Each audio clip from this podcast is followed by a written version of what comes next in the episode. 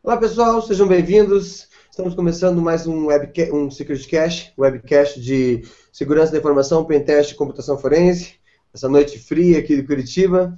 É, o tema de hoje, depois de uma, algumas, uh, tiramos umas, mais umas férias no Security Cache, o tema de hoje que a gente escolheu para hoje vai ser computação em hardware, elevando a segurança ao próximo nível. Mas, primeiro, para quem não me conhece, o pessoal já me conhece, meu nome é Alberto J. Azevedo, sou especialista em segurança da informação, eu atuo como prestando consultoria no, por aí. E eu vou abrir agora para o resto do, da, da, da, equipe. Vamos começar né, pela, pelos convidados. Hoje a gente tem a presença especial do meu amigo, do meu brother Roberto Galo, que é PhD em criptografia e segurança. Eu vou deixar que o, que o Galo se apresente e depois o, o resto da, da, equipe se apresenta por ordem alfabética, como a gente sempre faz. Galo, boa noite, obrigado por ter você aqui. Que é isso, obrigado pelo convite, pessoal, boa noite. É, bom, o Alberto já falou uma partezinha. Na verdade, antes de, de, estudar a área, pratico já há quase duas décadas, né? Desde 98, trabalho com segurança em hardware. Uh, naquela época ninguém falava nisso no Brasil, e aí a partir dos últimos vários anos aí, desenvolvendo é, e às vezes achando vulnerabilidades em desde processadores, né, desenvolvimento e achar vulnerabilidade no hardware do processador, até sistemas é, complexos de composição de sistemas e sistemas, né, que a gente chama. É, eu tenho interesse principalmente na área construtiva de, de, de, de computação, de segurança, né, onde você faz a concepção, é, tenta fazer construção de sistemas que resistam mais tempo a adversários motivados. Essa é basicamente a ideia. Bacana. Beleza. É, Gilberto, vai lá. Você que o, o Gustavo está travado lá pelo jeito. Bom, boa noite, pessoal. Mais uma, mais uma vez, prazer estar aqui com vocês, participando aqui do SecurityCast. Das boas-vindas ao doutor Roberto. Obrigado pela, pela disponibilidade de ter vindo com a gente aqui participar do nosso SecurityCast. Prazer estar aqui. É, e dar as boas-vindas para todos que estão nos assistindo aqui também, ou que vão nos assistir também offline. É, meu nome é Gilberto Sudé, sou professor do Instituto Federal de Educação do Estado do Espírito Santo e sou especialista na área de segurança da informação e sou perito na área de computação forense, aqui para a gente bater um papo sobre criptografia. Mais uma vez, é, bem, sejam bem-vindos. Vamos começar então, passo a palavra para o Alberto, que o Gustavo acho que está tá fora, para a gente começar já os, as tratativas da noite. É. Bom, pessoal, é, só lembrando antes de a gente começar que o, as perguntas, a gente tem os nossos canais de perguntas abertos, vocês podem mandar perguntas pelas perguntas do próprio da página do YouTube lá, ou pelo, pelo chat, para quem está assistindo via Hangout direto. Também pelo nosso grupo de segurança no Telegram, que tem, tem rendido até algumas surpresas. A gente está com quase 800 membros no, no, grupo de segurança do Telegram, considerando que é um grupo de segurança da informação, eu confesso que eu mesmo fiquei impressionado, entendeu? O que, uma vez eu sempre digo, o grupo não é nosso, o grupo é da comunidade, são eles que, que tornam o grupo bacana e tão procurado assim. Mas as perguntas, quem, quem, quiser mandar pergunta lá pelo grupo do Telegram pode mandar, ou pelos, a gente vai estar respondendo, porque a gente procura manter a, o Security Cache mais interessante e dinâmico possível. É, bom, o assunto de hoje é criptografia de hardware, né? A gente vai falar com, com, com conta com a presença do Galo aí para dar o, insight do especialista, né? E a ideia é o seguinte, uma coisa, até vou deixar que o Galo comece a dar uma, uma explanação especial, né? Mas eu acho, pra, na verdade, na minha, na minha opinião, né, a grande vantagem da criptografia, que é a criptografia de hardware, leva sobre a criptografia de software é que ela não conta com aquele, ela conta com menos overhead, como ela tem processamento, pode ter processamento independente, pode ter circuitos independentes, ela acaba dando menos overhead, ela acaba, ela acaba conseguindo, conseguindo realizar mais cálculos e trabalhar com chaves com menos delay do que uma criptografia normal. É, é isso? É isso, né, Galo? É, é, essa é uma visão. Na verdade, sempre quando me perguntam, é, mas eu faço isso em hardware ou em software? É melhor hardware ou software para fazer isso? Ela é uma dicotomia que na realidade é falsa, né? É, o programa, um, um binário, um programa, um script, ele não tem existência por si só. Né? Todo software é executado pelo hardware.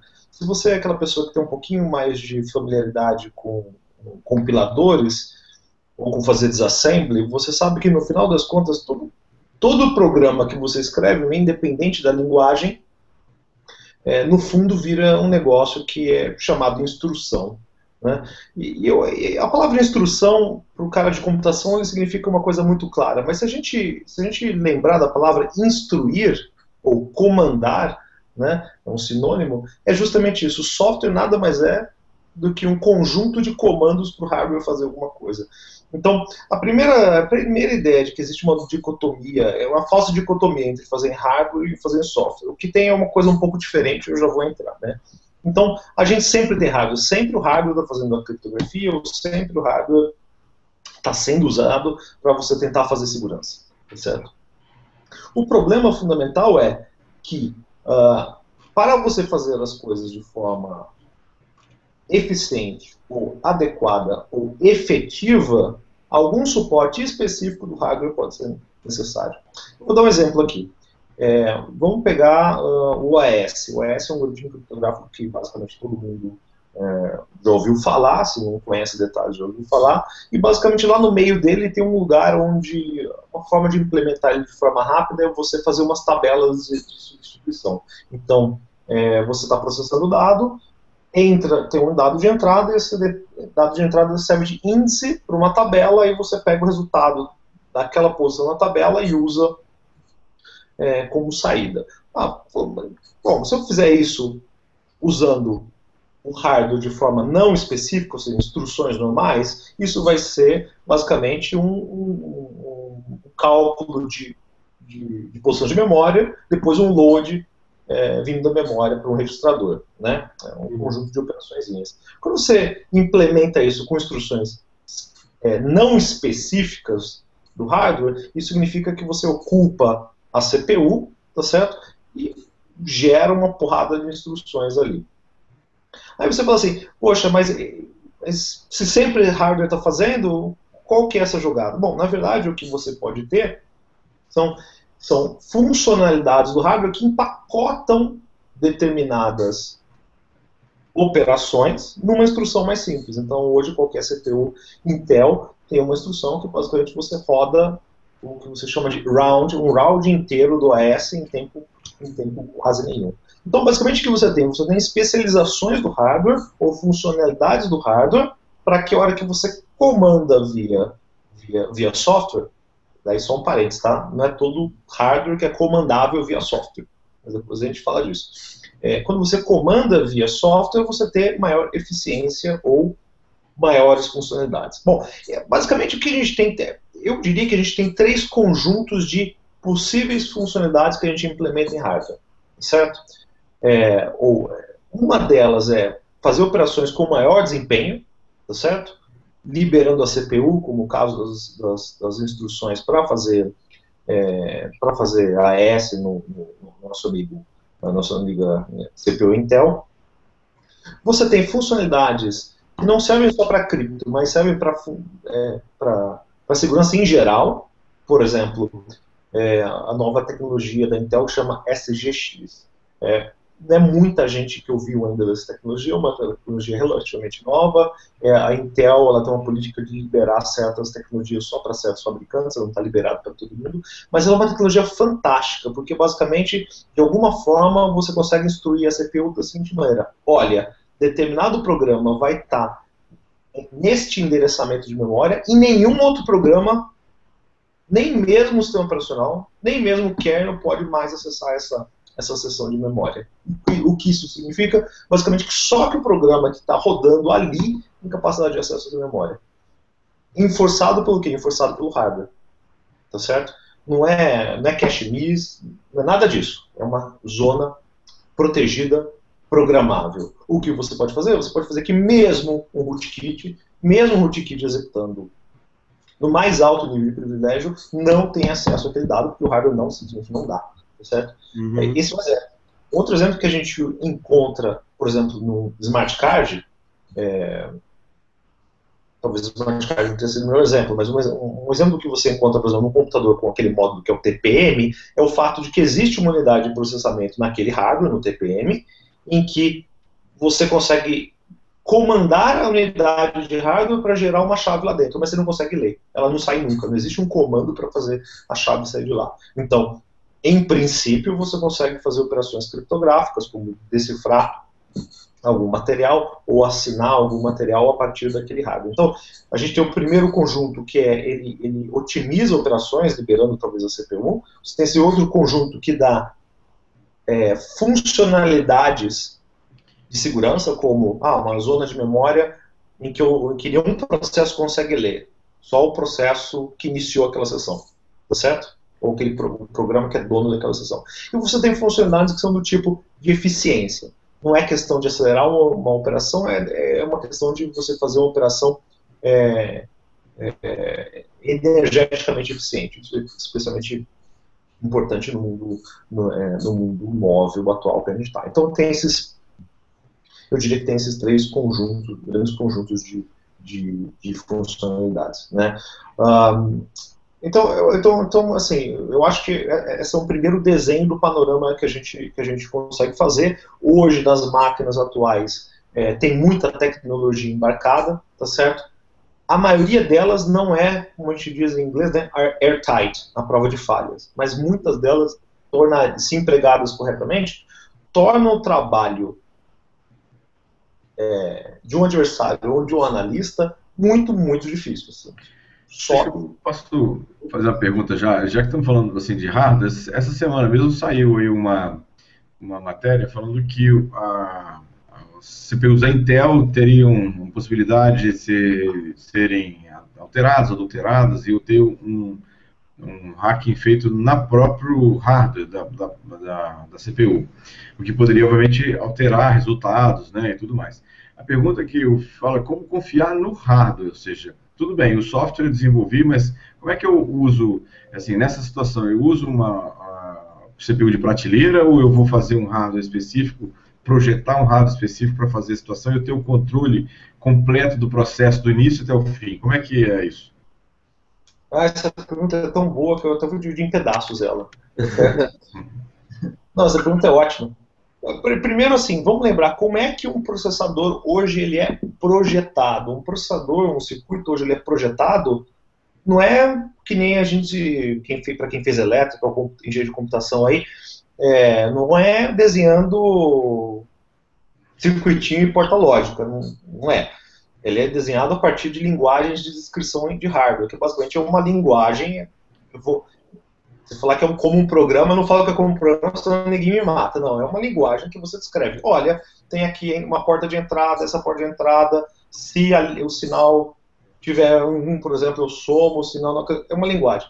Uma, uma, CPU hoje pequena, um ARM simples, vou falar do Spark, o processador Spark, que é daquelas estações solares que, que, uh, que a Oracle comprou ação, né?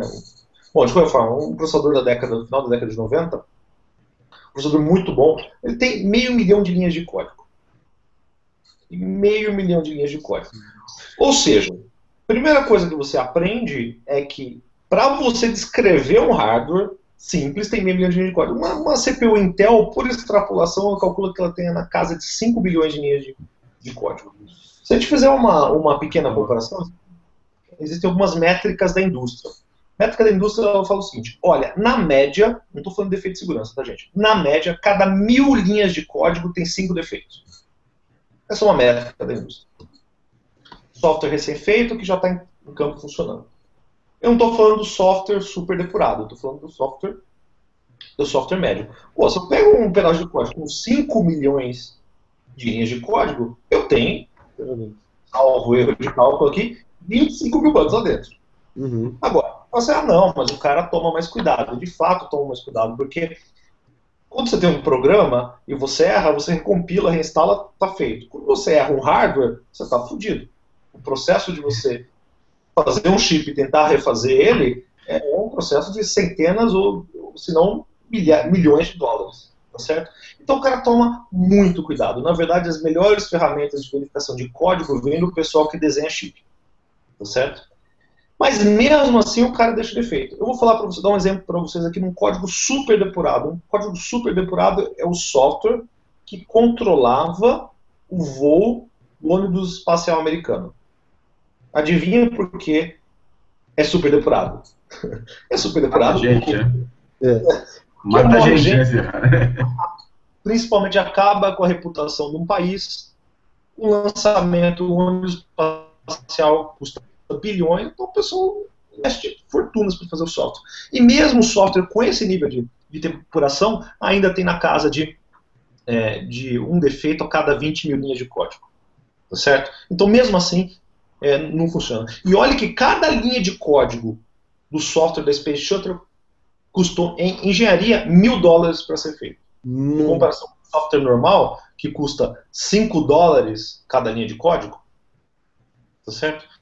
Eu estou falando de um código que é 200 vezes mais caro. Então não importa quanto dinheiro você coloque, o, assim, o defeito não vai sumir. Então isso remete à pergunta que você fez lá para a CPU. Não, não tem jeito de confiar. Independente daquele processador, do, do, desse microprocessador que tem lá, não tem jeito de confiar simplesmente porque é escrito também e é sujeito a erro. Então, assim, por princípio, você não tem como confiar. Agora, a notícia ela é relativamente alarmante. Uh, por quê? Porque, vou, porque ela não é dita, né? Na hora que você descobre, pô, tem uma unidade aqui que fica aqui dentro, mesmo que a minha CPU esteja dormindo, ela, ela roda no que está se chamando de ring menos 3 e tem acesso a tudo, tem acesso a qualquer conteúdo de memória. Cara, assim como essa tecnologia ela pode ser usada para o mal, ela pode ser usada para fazer coisas maravilhosas. Daqui a pouco vou dar um exemplo de uma coisa maravilhosa. O problema é que essas tecnologias, vamos pegar essa tecnologia de gerenciamento, que é uma tecnologia de gerenciamento de chip. O TPM, por exemplo, é uma outra tecnologia interessante. Essas tecnologias em geral, elas são feitas não em benefício ou para um uso de aplicação de usuário. Essas tecnologias elas são feitas em benefício de uma terceira parte que normalmente nem é o fabricante do PC. Por exemplo, por que, que existe o, o, TPM? O TPM ele pode ser usado em benefício do usuário? Pode. Dá para fazer? Dá. A questão é que ele é usado fundamentalmente para proteger conteúdo de vendedores de conteúdo. O cara que tem o Netflix, o cara que está distribuindo conteúdo. É um uso razoável? É um uso razoável, mas ele foi pensado no cara do Big Bucks, tá certo? É que por um acaso dá para você usar para outras coisas. Essa tecnologia de gerenciamento foi pensada para quem? Ela foi pensada especificamente para o pessoal que tem um parque de máquinas muito grandes e precisa administrar elas mesmo com elas desligadas. Então ela faz sentido. Agora, como que esse tipo de tecnologia pode ser usado de forma muito fantástica? Eu quero dar um exemplo dessa CPUzinha que está aí dentro. Uh, mais ou menos em 2008, 2009, a gente desenvolveu uma CPU nossa que tinha uma tecnologia não igual, porque essa funcionalidade não era escondida, mas a gente desenvolveu um microprocessador dual core, é, assimétrico, que a gente chama, os dois cores não tinham a mesma capacidade, mas cujo um dos cores ele é meio blindado. Esse, esse core serve para? Ele tem a capacidade de monitorar o core principal, que roda, roda o sistema operacional, e para usar para o bem. Por exemplo, vamos supor que é, o core principal, o kernel, foi comprometido. Tá certo? Alguém foi lá e alterou a imagem do kernel, alterou, por exemplo, é, os ponteiros de função, instalou um rootkit. Esse outro core consegue verificar a imagem do kernel e restaurar ele em tempo real. A prova de rootkit. Se você fazer coisas tão fantásticas como essa. Tá certo? Então essa é uma dessas capacidades que o hardware pode dar para você que é impossível de fazer sem suporte. Ou seja, software sozinho no hardware sem suporte não resolve. Tá certo? Então, por isso que eu falei que a pergunta é ótima. Na verdade, ela é muito interessante, é, porque ela não é simples, né? É uma capacidade. A capacidade pode ser tanto usada muito bem como muito mal. Legal. Bom, tem uma outra pergunta aqui. É, na verdade, é, a gente tem, eu tenho visto pelos alguns relatos de alguns papers científicos comentados sobre tampering de criptografia usando emissões de eletromagnéticas, captura de, de vibrações eletromagnéticas. É, isso é, é uma coisa que está popular, está fácil, está simples, ou a gente ainda está muito longe disso acontecer no, na realidade? Né? Como é que é isso? Não, isso, isso, é, isso é feito todo dia, tá certo? Quando você compra, quando você compra, alguém aí talvez já tenha, já tenha visto, né? Certeza ninguém tem. Esses esses set-top box é, piratas. Tá certo? Então você tem aí um set-top box da NET, em vez de você ter o da NET, você tem o Piratex lá e você consegue ver todos os canais, tá certo? Como é que essa coisa funciona? Na verdade, para esse set-top box funcionar, ele tem, ele, o cara que fez esse set-top box teve que extrair uma chave criptográfica no set-top set box original. O cara usou uma técnica dessa, tá certo? Você tem a prova do, quem tem um negócio desse em casa tem a prova do crime em casa. Hoje, fazer por que a gente chama de canais secundários, né? Obter material criptográfico a partir de um hardware que não esteja é, protegido, né? Que não, que não tenha contramedidas, é trivial, é questão de poucas centenas de dólares. Você faz. Qualquer, qualquer um, um pouquinho mais de, de, de paciência para estudar como fazer, faz. Totalmente execuível. Na verdade, essa, a tecnologia para fazer isso ela ela ela está desde a década de 70. Né? Existe um padrão americano é, que chama Tempest, na verdade é o nome é o nome informal dele, né? Que uh, ele é secreto, a gente a gente não tem acesso direto a ele, né? A gente que não está no, nos países centrais não tem acesso a ele.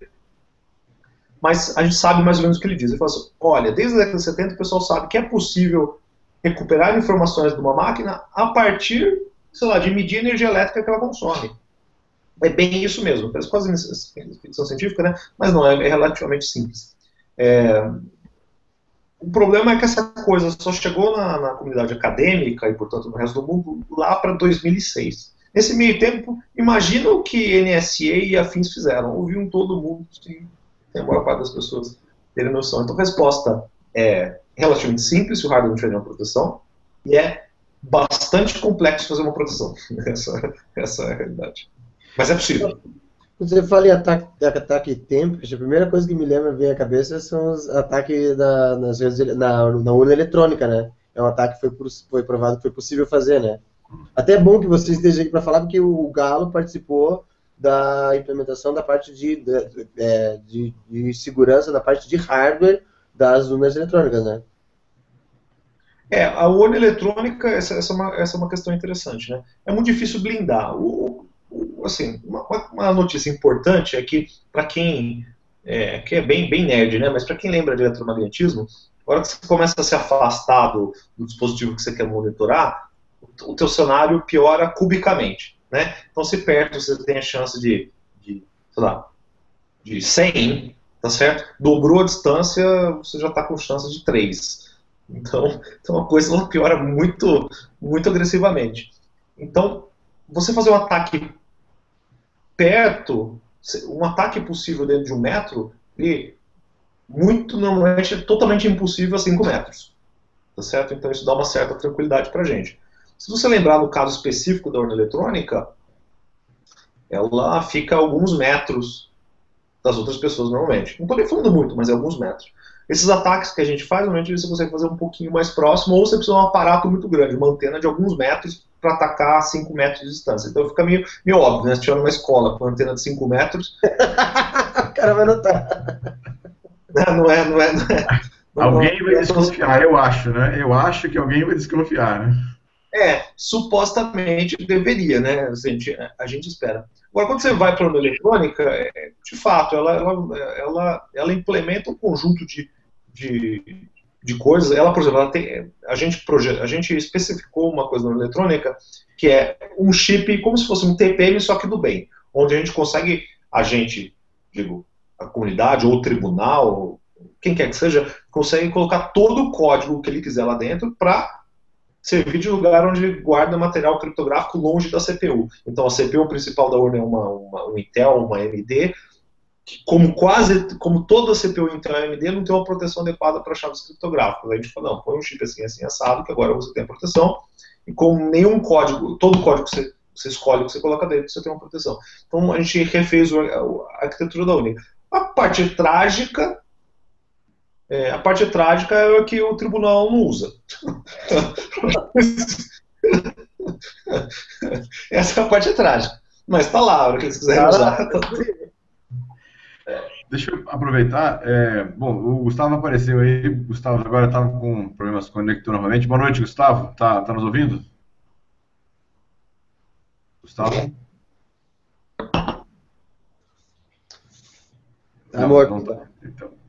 Ok, bom, vamos continuar. Quem Se tem alguma pergunta? Então, não, não, apareceu, não, apareceu novamente só. Gustavo, tá, apareceu? Mais, mais mundano, assim, acho que, que eu, ele, além dessas, dessas vantagens que ele citou, que eu, eu falei a respeito do, da, do, do overhead do processamento, mas uma, das, uma outra vantagem que tem a criptografia de hardware também, numa situação mais mundana, assim como problema, por exemplo, a criptografia de disco em hardware, é, é exatamente na, na questão da inerência, na inerência do processo de load da história. Porque assim, quando a criptografia em hardware e ela, e ela é feita diretamente pelo hardware, ela vai ser carregada e já vai estar funcionando antes de entregar na mão para o sistema operacional. Então, você fazer um ataque, por exemplo, para tentar é, descobrir chaves, senhas, etc. e tal dessa, dessa criptografia, é mais difícil. Porque o cara, para ele conseguir interpretar um ataque, ele vai ter que interpretar um ataque, vai ter que implementar um ataque a nível de hardware também, né? Então, esse tipo de, de vantagem é, uma, é o tipo do, da situação que uma, uma criptografia baseada em software nunca vai chegar, né? É, de maneira geral, sempre que, que, que, o hardware que você está trabalhando ali tem, tem, uma, tem um, uma implementação, é, é salutar tentar usar, né? Porque ele vai te liberar recursos, vai ser mais eficiente, é pensado para ser eficiente na maior parte das vezes. E a gente tem vários lugares isso implementado. É, vou dar três exemplos, aliás, vou dar dois exemplos, né? Um você já deu, que, é, que são as instruções. São as, vou dar três exemplos além do que você deu. Você tem HDs que tem é, é, a parte de criptografia implementado na controladora do HD, tá certo? Isso é bastante interessante porque não carrega seu CPU de jeito nenhum, então você pode usar suas instruções é, de criptografia, sei lá, para cifrar tráfego de rede, se for o caso. Que é outra coisa muito útil, né? Hoje em dia não faz mais sentido a gente ter rede local, mesmo rede local, mesmo a rede local lá que, que não cifra, tá certo? Você tem ainda, porque simplesmente o que acontece é que as, as é, nem, nem todo PC está preparado para fazer a cifração é, é, com suporte de hardware. É, agora você tem as placas de rede que estão aparecendo, que tem nativamente, por exemplo, o AS lá dentro. Então, o que você consegue fazer é que, elas, é que as placas de rede, os chipsets de rede, conseguem fazer throughputs gigantescos, giga ou dezenas de giga, já cifrado. Então, você pode ter sua rede local inteira na tua empresa cifrada, então, na empresa ou teu órgão. Então, se chega alguém para tentar fazer uma, uma, alguém pluga o cabo, além de você ter as proteções de roteamento da vida, né, roteamento e switch da vida, é, você tem uma proteção muito mais efetiva que aquele, aquele tráfego é, cifrado. Uma outra aplicação que essa mais eu particularmente gosto porque ela é muito mais interessante é o seguinte: existe uma tecnologia, de novo, falando aí das grandes fabricantes, AMD e Intel, que eles colocaram um negócio que chama, uh, no caso da Intel, chama IPT, né? E aí tem um negócio que chama Secure Display, não me engano é o nome da tecnologia, que é basicamente o seguinte: o chip que controla o vídeo, tá certo? ele tem uma implementação de algoritmo criptográfico lá, e você consegue mandar um pedaço de dados cifrado vindo do servidor externo para a sua placa de vídeo, de tal forma que, o teu, que a tua CPU não tem nenhuma chance de decifrar, ela não, conhece, não, não tem nenhuma tela para decifrar, e é decifrado direto na placa de vídeo. Isso é perfeito, por exemplo, uma aplicação de Internet Banking. Então, você está escrevendo uma, uma aplicação de Internet Banking, você faz o servidor gerar, por exemplo, teclado virtual, e esse teclado virtual, um exemplo, tá? Você pode usar para outras coisas, um código de confirmação, a porra for. E essa, é, isso aí é decifrado só pela sua placa de vídeo e é, não tem nada, pelo menos não deveria ter, não tem nenhuma maneira de você ler isso a partir da CPU de volta. A única, a única coisa que lê é o, é o próprio display. Então, isso é uma tecnologia bastante fantástica. Que, que, que chipsets tem isso hoje, da Intel? Todos. Tá certo? Uhum. Ah, onde estão os drivers? Me dê os drivers. Ah, então não libera. Não, ela libera para meia dúzia de fabricantes. Então, então o, que, o que a gente tem hoje é muita capacidade, tá certo? É, as CPUs elas têm coisas fantásticas, né? É, só que essas coisas elas não são bem utilizadas. O próprio TPM, o TPM está mais de 10 anos aí no ar, tá certo? Dá para fazer coisas ótimas do ponto de vista do não são, não são realmente é, aproveitados. Falei das três? É, falei do do HD, da placa de vídeo e da placa de rede. Uhum. Essa, na verdade, eu estava pensando, essa é uma pergunta interessante, porque assim, assim como criptografar gera overhead de processamento, descriptografar gera mais overhead ainda, né? E essa é uma questão que eu entendo, mas não entendo para a verdade, até seria interessante se você explicasse mais, mais tecnicamente por, é, o processo. por que, que é, é mais eficiente você executar é, operações de descriptografia de, com uma GPU do que com uma CPU? Hoje em dia a gente tem vários programas que a gente até consegue usar as, as GPUs em, em, série e você consegue descriptografar muito mais rápido que a descriptografaria numa. Você quebraria as senhas numa CPU. Eu, tenho, eu sei que tem alguma coisa a ver com a relação da maneira como ela processa as instruções e os cálculos, etc e tal, mas você sabe me dar mais detalhes e o porquê? Acho que sei, vamos ver aqui. Tem duas questões, né? É, existe um, existe um, um sentimento de que decifrar uma coisa é mais, é mais lento do que cifrar, tá certo? Uhum. É, isso tem dois motivos. É, no, tem dois motivos assim, interessantes. Um é que, por exemplo, se você usa um smart card, um token, tá certo? Algumas pessoas usam smart card no token. A hora que você cifra, cifra na velocidade da luz. Né? A hora que você decifra o smart card, demora dois segundos, depois a coisa aparece. Nesse caso, tem dois motivos. O algoritmo comum que você usa junto com tokens, smart cards, o que quer que seja, é o RSA. O RSA foi projetado de fato, de tal forma que a cifração possa ser muito mais rápido do que a decifração. Uhum. É, simplesmente eles precisavam otimizar uma das operações e escolheram. É, é, não, na verdade não. Na verdade, é, é, simplesmente ele permite que, que você otimize a cifração e não otimize a decifração. Na natureza matemática da coisa, e de fato é. Então essa, essa é uma característica que você vai perceber mesmo. E quando você cifra, você pega um e-mail, quem, quem usa token, UBI, UBIQ, coisa que for, para cifrar e-mail, vai perceber que o e-mail cifra na hora. Mas ele cifra na hora porque a cifração não é feita no token, é feita no PC. Só a decifração é feita no token. Então tem essa diferença aí. A CPU que roda no token roda a 10 MHz, 40 MHz, 100 MHz. O CPU funciona a giga. Né? Então, então tem essa característica. É, o outro motivo fundamental, e esse é um pouquinho mais, mais, um detalhezinho um pouquinho mais sórdido, é que normalmente você não, você não, você não cifra um arquivo é, sem compactar ele antes. É comum, você compacta e cifra. É, agora, vamos, a maior parte dos arquivos tende a diminuir. Tá certo? A operação de leitura é mais rápida que a de escrita. Então, uhum. imagina, você tem um arquivo giga, ele vai compactando e cifrando ao mesmo tempo e sai 100 MB cifrado. A hora que você decifra, aquele 100 MB vira um giga, só que a operação de escrita é muito mais lenta. Então, esse é outro uhum. sentimento que pode, que pode estar aí. Aí você perguntando também é, da questão das GPUs, né? Ah, pô, por que, que a GPU é mais rápida que a CPU, etc e tal? Por exemplo, para fazer, fazer cracking de senha. Bom, basicamente, a operação para você fazer um, tentar calcular um rainbow table da vida, é uma operação que ela é, do ponto de vista de complexidade, simples. A única questão é que ela é repetida inúmeras vezes. Então, então é um processo, é um processo serial, uhum. certo? Uh, então, independente dele usar operações complexas, ele não vai usar multiplicação, não vai usar nada, vai usar coisas babacas ali da CPU, move, end, or, coisa assim. Normalmente é feito com, com SHA-1 ou com MD5 ainda, né? Tem gente que usa ainda. É, é, então, é, a questão é que que essas operações elas seguram a CPU uh, ah, e são seriais. Então, o que importa é a sua frequência do processador. Agora, quando você vai para uma GPU, como, como eu falei, a operação ela é simples, só que ela é feita muitas vezes, uma GPU tem a cara de GPU. GPU tem N cores, você despacha para os N cores aquelas coisas. Cada core vai fazer mais lento que um core seu da sua CPU principal. Porém, tem N, a coisa sai mais rápido, porque é totalmente paralisado. Uhum.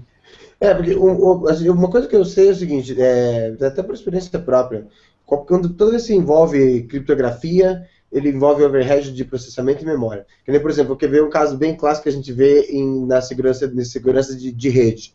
Quando você compra um, só, uma, uma, um, um equipamento de IPS, ele manda lá para você o equipamento, lá faz todo bonitinho.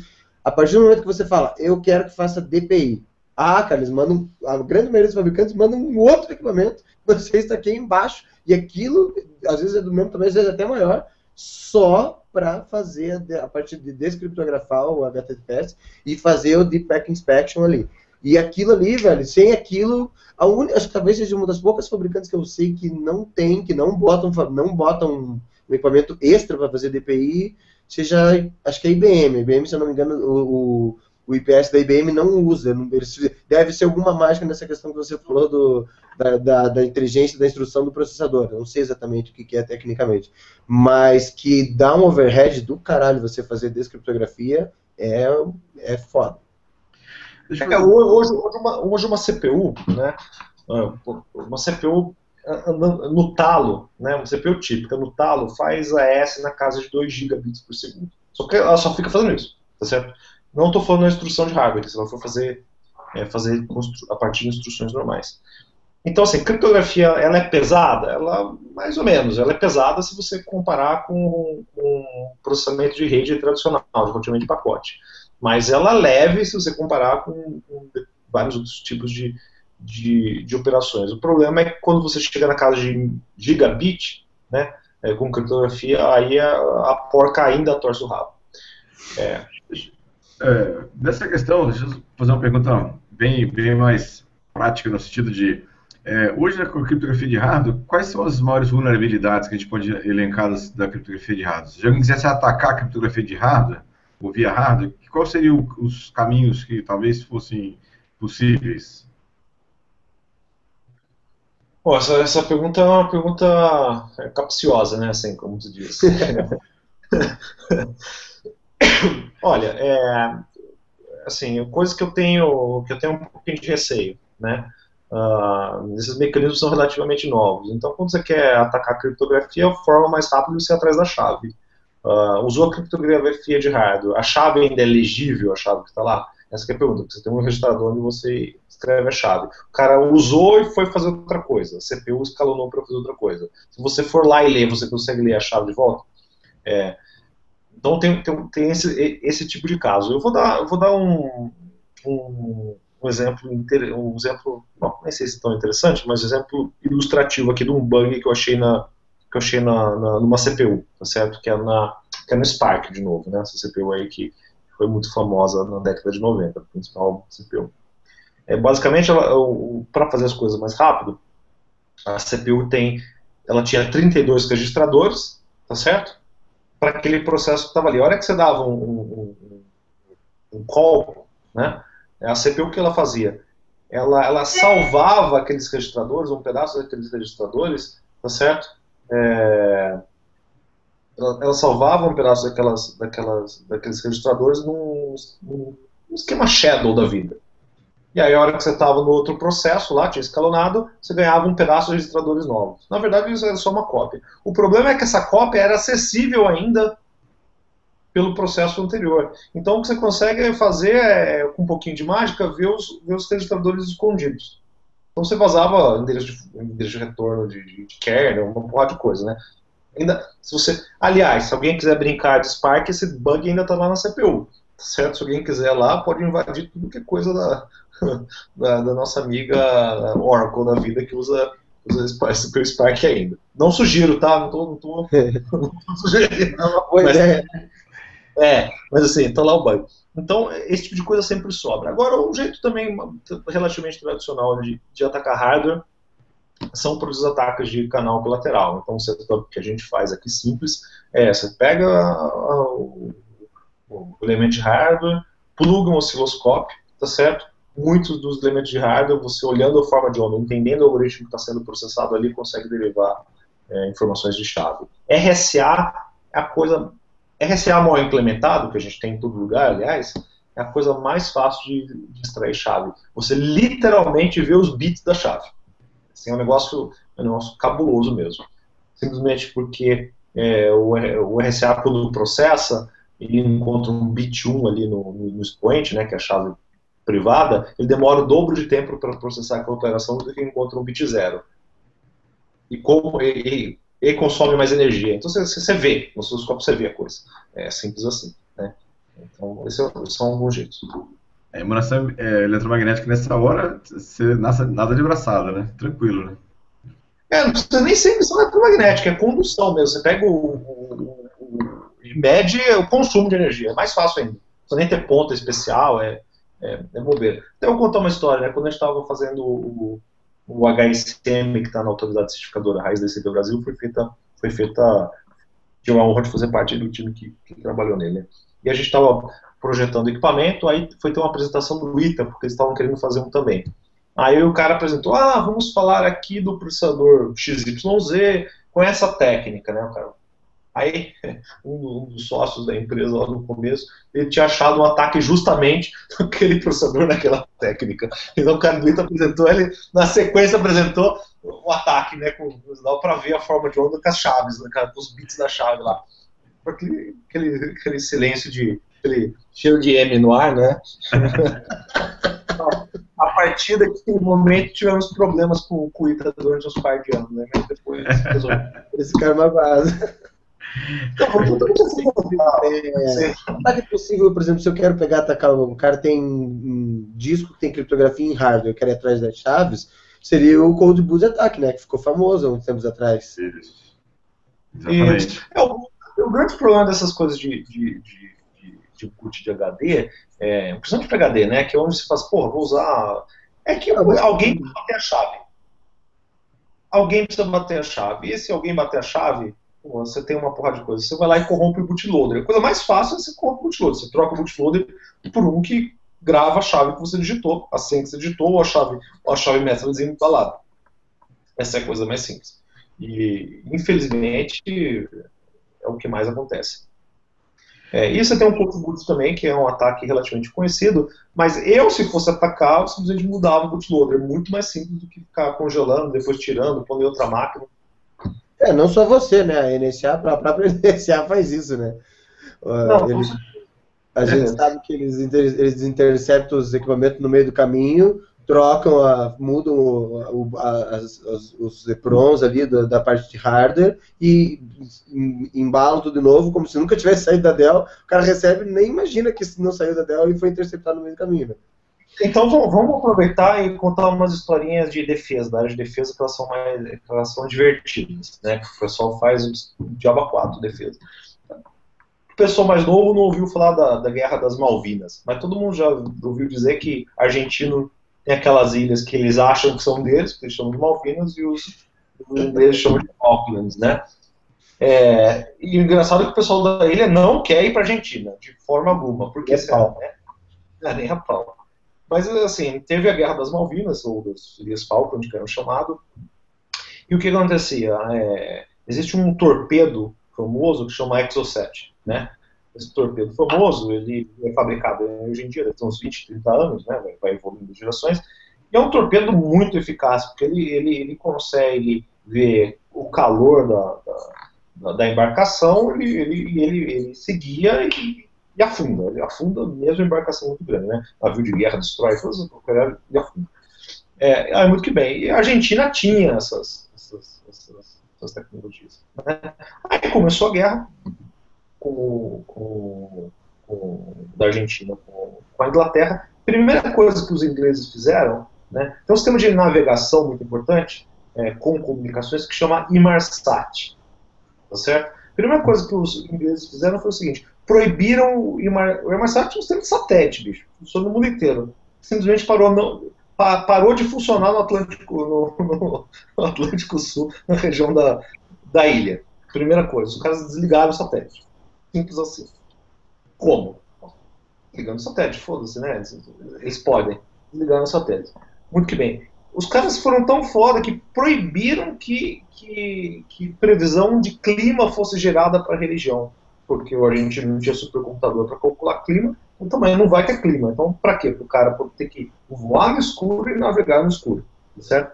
Não satisfeitos com isso, os códigos de lançamento do, do, dos que é um míssil francês, estava com a França. A Inglaterra foi lá e falou assim, França, você não vai liberar o lançamento desse míssil. O, o que acontecia é que o argentino foi, tentou lançar é, o míssil, e o, míssil, o torpedo caía na água e não nadava. E quando nadava, não, não explodia quando você estava o alvo. Pô, mas como os caras fizeram isso remoto? Tá falando da década de 80, não tinha, não tinha internet.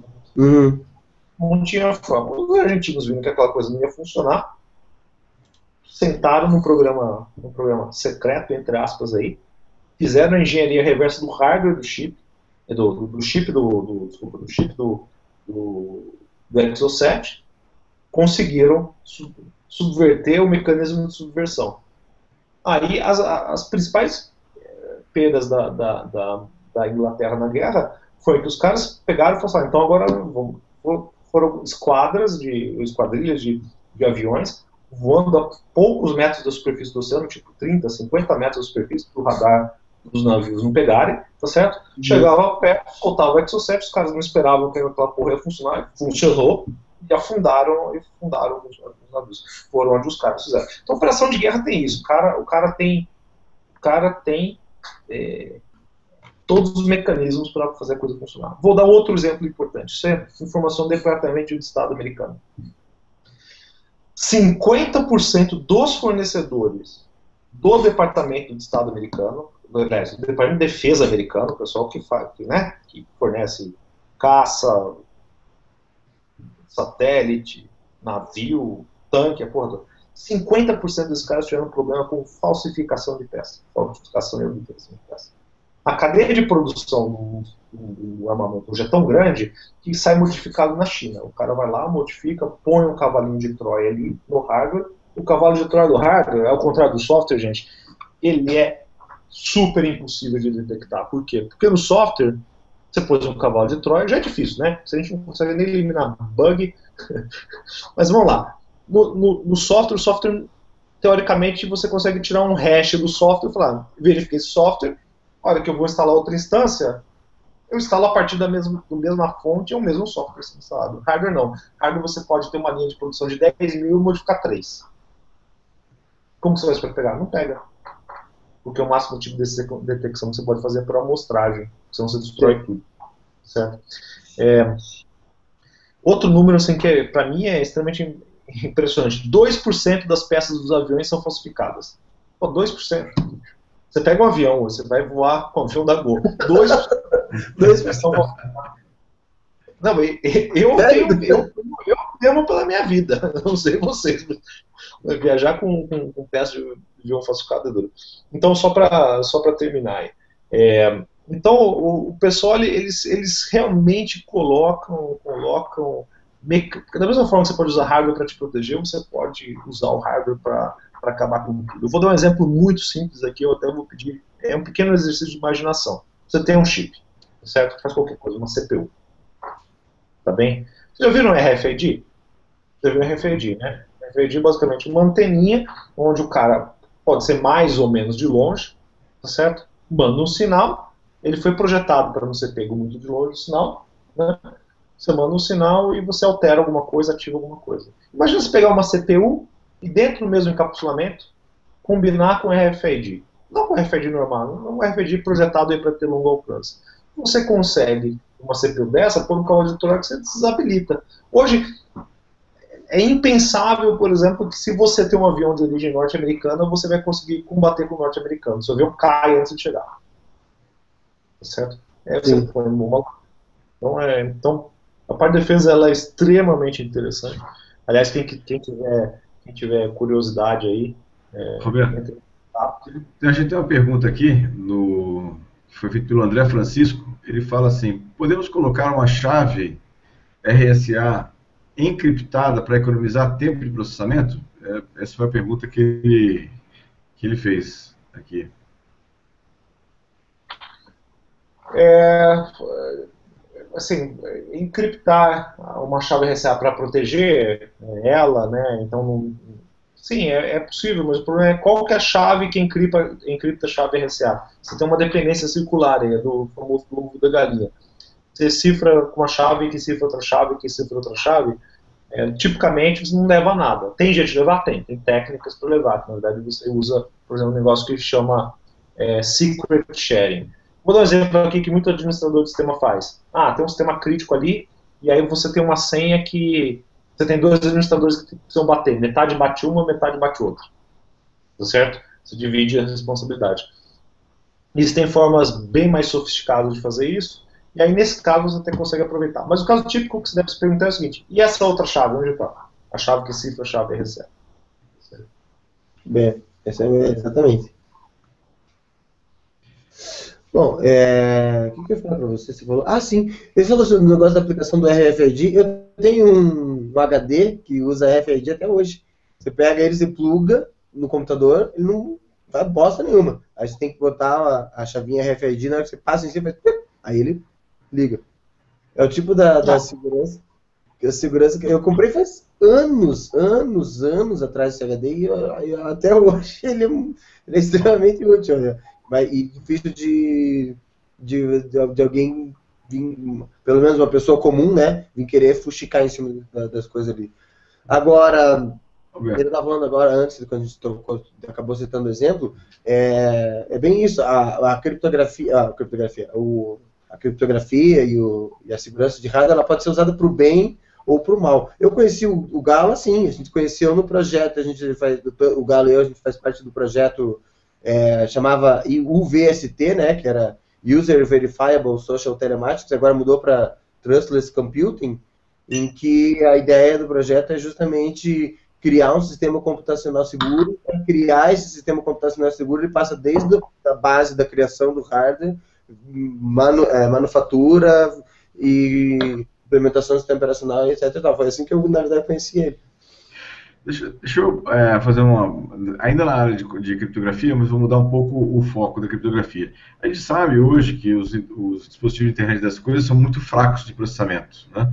Isso impede que a gente, ou então dificulte bastante que a gente coloque criptografia nesses dispositivos. Então, deixando comunicações talvez inseguras ou menos seguras do que deveriam, né? e aí acaba abrindo uma brecha imensa em uma série de sistemas. É, aí, Roberto, você acha que o caminho é a criptografia de hardware para melhorar esse, esse, tipo de comunicação? É, é, é, ou seria apenas um caminho viável para colocar isso no dispositivo de internet das coisas? Ó, eu, eu vou falar para você assim, que o principal empecilho para segurança criptográfica em qualquer plataforma é o desenvolvedor. Certo? É o desenvolvedor. O desenvolvedor, ele, ele, ele, a missão principal do desenvolvedor é fazer funcionar.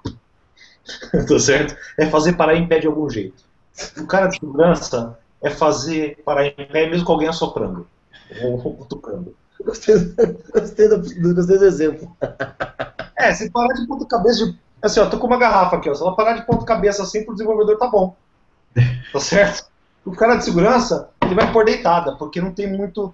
Vai pôr deitadinha, porque não tem muito que dar errado. Entendeu? Mas o cara que, que desenvolve, tá ótimo isso aqui. Mas para que, que alguém assupraria a garrafa? Tá certo? Eu vou usar então, esse exemplo nas minhas palestras, viu? Esse aí, esse eu gostei dessa metáfora. Essa foi perfeita, essa metáfora. Para repeta bom. Aí, aí, aí, assim, hoje, só, só para a gente ter noção, assim, ó, é, é, a criptografia, é, o, o, dispositivo computacional da internet das coisas, ele é fraco, é, a CPU é fraca para fazer criptografia. Eu vou falar assim, Caso geral, não. Caso geral é mais que suficiente. Uma CPU qualquer, um microprocessador qualquer, uma, uma implementação em software relativamente eficiente, ele, ele processa um bit por ciclo de máquina. Então, um processador, ou isso se for muito eficiente. Se o processador for ruimzinho, é um a cada 10. Então, se eu fosse assim, um processadorzinho de 50 MHz, que é um ARM de 10 anos de idade, tá certo? Um ARM barato de 10 anos de idade, ele, ele consegue cifrar 5 megabits, pô. 5 megabits para um processadorzinho que está, sei lá, lá que está na maçaneta do, do, carro, bicho, ele não precisa nem, nem, nem de perto nisso, tá certo? Então, assim, na realidade são raros casos onde, onde você precisa realmente fazer hardware. É o caso específico, sei lá, de um sensor que tem energia, não tem, não está ligado na tomada. Aí a coisa começa a ficar interessante. Aí entra naquele, naquele aspecto que, que eu comentei, que é da eficiência energética. Então, ah, tem um sensor, eu vou jogar. Um exemplo clássico que o pessoal dá. Ah, eu tenho um sensor, eu vou jogar no mar para ver mancha de óleo vou espalhar 100, 100 mil sensores lá. E não tem energia, tem um pouquinho de energia solar, mas se vem o óleo, o óleo tampa, né? Então também, também não tem. Então, nesse caso, aí sim, porque aí a, a, a, qualquer coisa que você faça, você precisa ser mais eficiente. O problema é que criptografias, ela é como se fosse. Sabe, imagina que você brinca de Lego, sabe aquela peça mais lazarenta que tem um formato que não encaixa em lugar nenhum? Criptografia é assim. Criptografia é difícil de você encaixar. E ela só fica boa, que nem Lego, quando você encaixa tudo perfeitinho, não sobra um espacinho. Então, assim, se você conseguir encaixar a criptografia de forma adequada, ela é muito robusta. Ela pode dar um sistema muito robusto. Agora, é muito difícil encaixar. E para o desenvolvedor típico, tá, sou típico aqui, tá, gente? Que está preocupado em fazer, em fazer, em primeiro lugar, a coisa fazer funcionar, nem sempre tem o tempo de, de, de, de conseguir é, maturar as coisas. Meu, minha, minha percepção para IoT, tá certo, é que o mundo deveria ou deve migrar para plataformas onde, onde quem desenvolve não tem como fazer errado. É basicamente como era o comecinho do iOS da vida.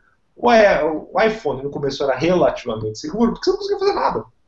Você não conseguia nem comunicar um processo com o outro.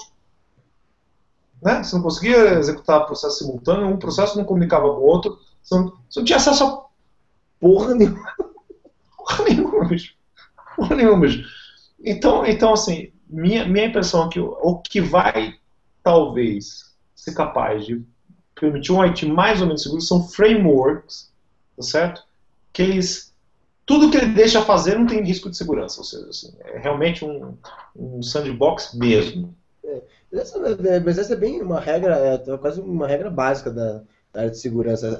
A, a, simplificação é melhor, né? Quanto mais simples, quanto menos linha de código tiver, quanto menos funções tiver, quanto menos opções tiver, quanto menos comunicações, possibilidades tiver, mais fácil você garantir um ambiente seguro do que quando você envia 10 mil opções para o cara para fazer o que quiser, do jeito que quiser, modificar do jeito que quiser, aí vira zona, entendeu?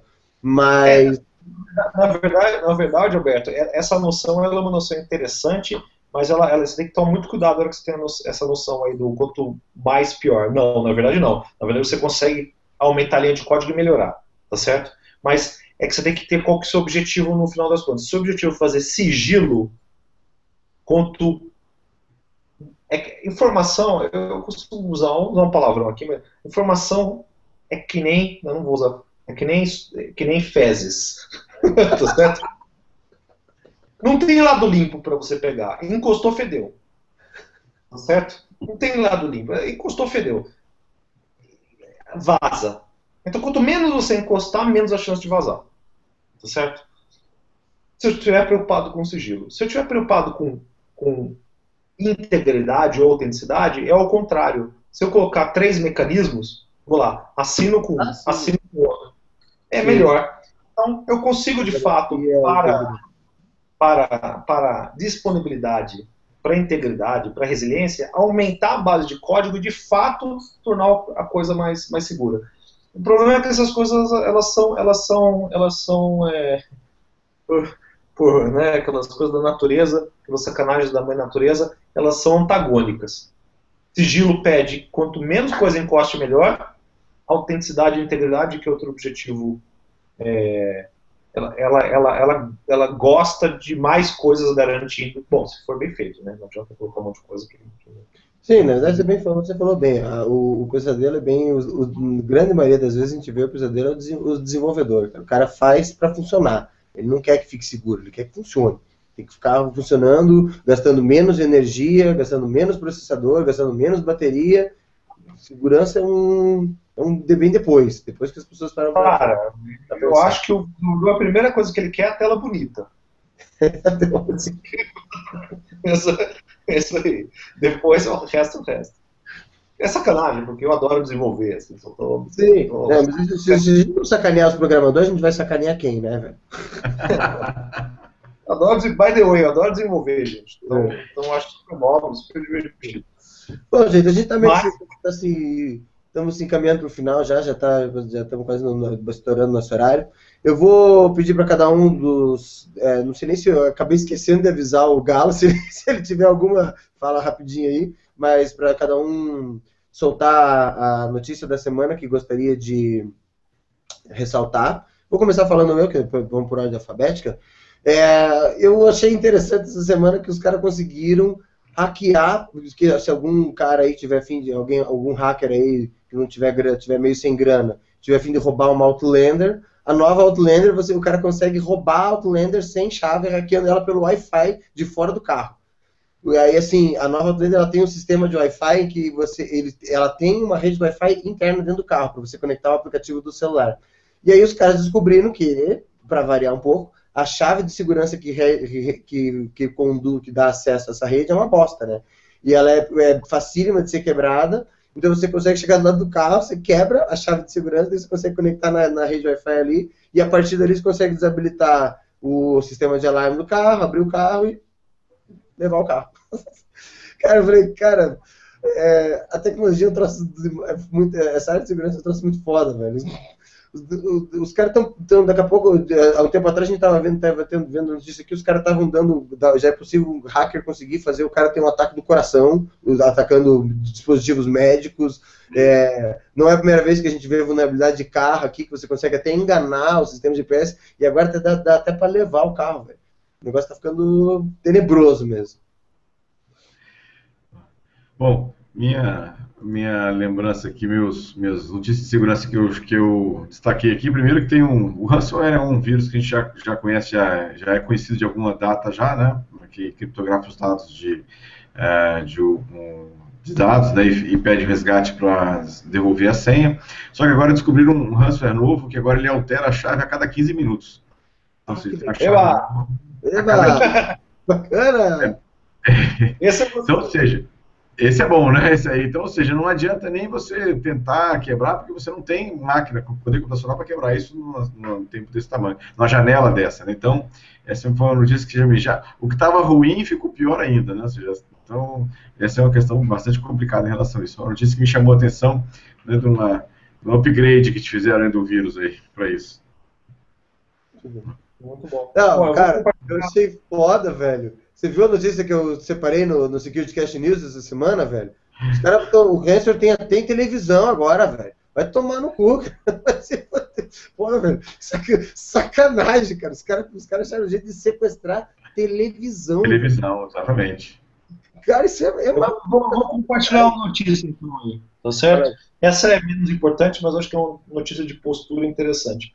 É, o Pentágono recentemente foi, foi hackeado por um, por um um rapaz aí de 18 anos que tinha acabado de, de sair da, da escola, e o que, que o Pentágono fez? Ao invés de ir lá e, sei lá, execrar o cara, foi lá e agradeceu. O equivalente ao ministro da Defesa americano, o Ash Carter, foi lá e agradeceu é, o rapaz por ter achado as vulnerabilidades é, antes que os, que os adversários fizessem. Esse tipo de postura ela é bastante é, interessante. É.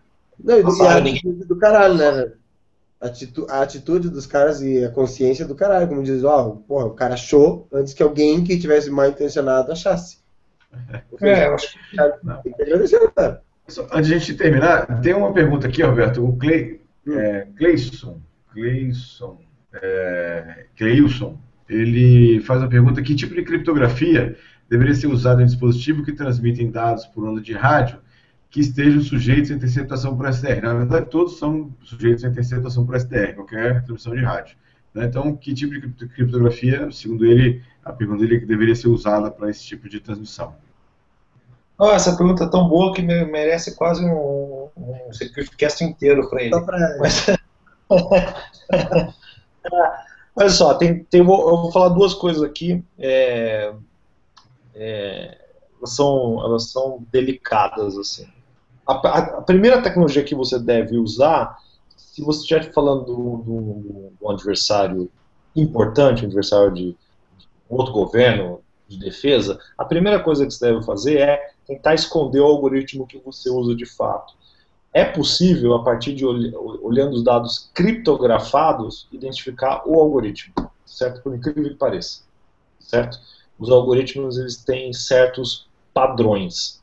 É, que para o mesmo, mesmo, se você cifrar sempre a mesma coisa, você consegue ver alguns desvios estatísticos mini que não interferem a segurança dele, mas permitem você classificar. Quanto menos informação o adversário tiver de você, o algoritmo que está usando melhor, tá certo? Então essa informação, você deve escolher o algoritmo, você deve escolher um algoritmo que, que ele não sabe qual que é. Então, então essa é a primeira coisa. A segunda coisa é para transmissões de rádio, o ideal é que você use técnicas de espalhamento ou de salto de frequência. A criptografia, ela vai imp impedir que alguém tenha acesso ao conteúdo, mas ela não impede outras coisas. Impede, por exemplo, que você tente derivar uh, consumo de potência e, portanto, sei lá, o que o cara está falando no rádio. Ou, ouvindo onda de rádio, mesmo criptografada, dependendo, dependendo de como seja feita a compressão de voz, você consegue saber o que o cara está falando, independente de olhar o conteúdo. Você vê só variação da potência de emissão, tá certo? Então, uma coisa é você impedir que isso aconteça, por exemplo, com salto de frequência. RDS normalmente tem uma capacidade de saltar dentro de uma faixa, ou de fazer varredura dentro de uma faixa.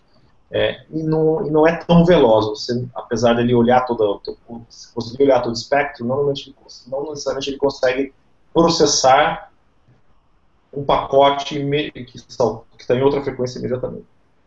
Então, salto de frequência que a gente chamado as produções de, de transec, elas são fundamentais.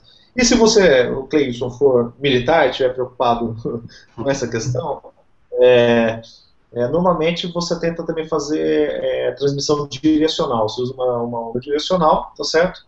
É, bastante, bastante apontada mesmo, de tal forma que alguém que está olhando perpendicular linha divisada não consiga, não consiga é, fazer a interceptação, certo? Então essa é, a, é as três dicas. Bom, boa, boa resposta. Então, bom. Então vamos, vamos encerrar já, né? Que já deu, né? Meia, quase meia-noite e deixar a galera dormir. bom, gente, é, eu quero agradecer quem acompanhou o SecurityCast, é sempre um prazer ter a, a, audiência de vocês aqui. Quero agradecer o pessoal que mandou mensagem, o pessoal que mandou perguntas. A gente não conseguiu, acabou não conseguindo responder todas, mas é porque o tempo é curto, senão se a gente for responder todas, a gente acaba fazendo, vamos ter que fazer o SecurityCast de duas, três horas, né? Mas a gente, a, as que a gente conseguir responder, dependendo, a gente pode responder diretamente para as pessoas posteriormente, tá? É, Quero agradecer aos meus colegas aqui, agradecer ao, ao, Gilberto, até ao Gustavo, que tentou vir, mas não conseguiu por causa dos problemas técnicos ali. O Alcion, infelizmente, teve um problema hoje lá na, no, no, trampo dele, lá ele se enrolou lá, não conseguiu, acabou não conseguindo chegar, tá lá batalhando, né? Fazer um agradecimento especial aqui ao, ao amigo Roberto Galo, que enriqueceu e bastante o nosso nossa discussão hoje. Temos, temos até que trazer o Galo mais vezes, né, cara? Porque o cara manja pra caramba de criptografia, de hardware, né? É, lembrar vocês que a gente, o Security, o Security Cash News voltou também, depois de um tempo parado. A gente está tentando manter ele toda semana agora com, a, com as notícias da semana, né?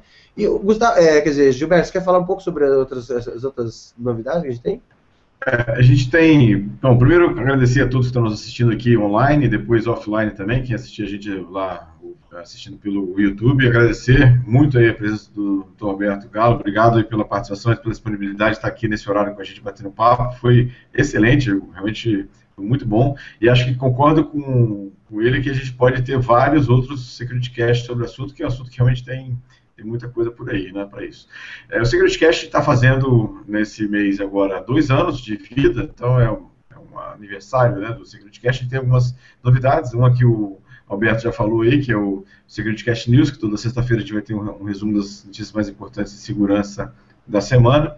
A gente vai estar tá gravando alguns é, hands-on, que são alguns seminários online sobre ferramentas de segurança também que a gente vai estar tá disponibilizando lá no nosso site. Então, ferramentas de Não, o primeiro já saiu. É, o primeiro já saiu, a gente está gravando alguns outros, então vão estar lá também é, ferramentas de perícia, ferramentas de segurança nisso aqui.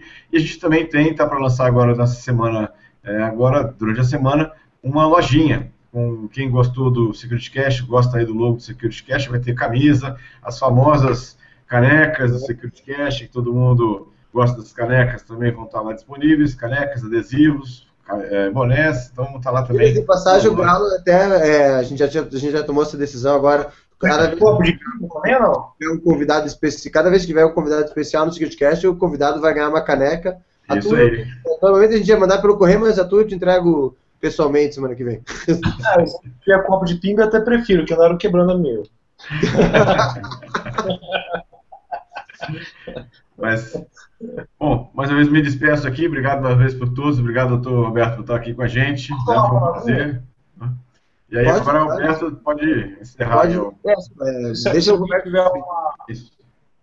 É, só queria agradecer o tempo aí e as perguntas. E se alguém tiver alguma, alguma pergunta e quiser passar por e-mail, é, pode passar no e-mail do meu Gmail, roberto.galo com dois L's, arroba gmail.com, né? E estamos aí, tá certo? Não prometo respostas rápidas, mas prometo respostas. Então, obrigado. É, tranquilo. Obrigado você da disponibilidade, Roberto. Beleza? Bom, gente, é, a gente agradece a presença de vocês. Só lembrando que vocês podem continuar é, acompanhando o SecurityCast no nosso site, que é securitycast.com.br. A gente está no Telegram, no nosso grupo lá no Telegram, já está com quase 800 pessoas, como eu falei no início, né, que é o bit.ly, bit.ly barra securitycast. A gente tem o Facebook, no facebook.com barra seccast. O YouTube, o nosso canal no YouTube é youtube.com barra securitycast. Também as, os, os, as, os securitycasts, os news também estão subindo para lá para o Remasters, Gilberto? No News não, só, só tá. os vídeos completos. Os, os vídeos do, do SecurityCast sobem lá no iMasters, né? No iMasters barra perfil barra SecurityCast. E o áudio, para quem gosta de ouvir, assim. Esses dias eu conversei com alguém, não sei, acho que um cara na lista, alguém, que o cara escuta Isso. a gente correndo, cara. Eu falei, pô, Isso, que massa, cara. O cara sai de manhã para correr e ele bota o áudio para ouvir, daí o áudio fica disponível lá no soundcloud.com barra SecurityCast. É, a gente volta daqui, nas, daqui 15 dias, né? Dia 4 de julho. Oi? 4 de julho. Isso. E até lá a gente, a gente se fala através desses canais. É um prazer e voltamos a se ver. Tchau, tchau, gente. Valeu, tchau, tchau.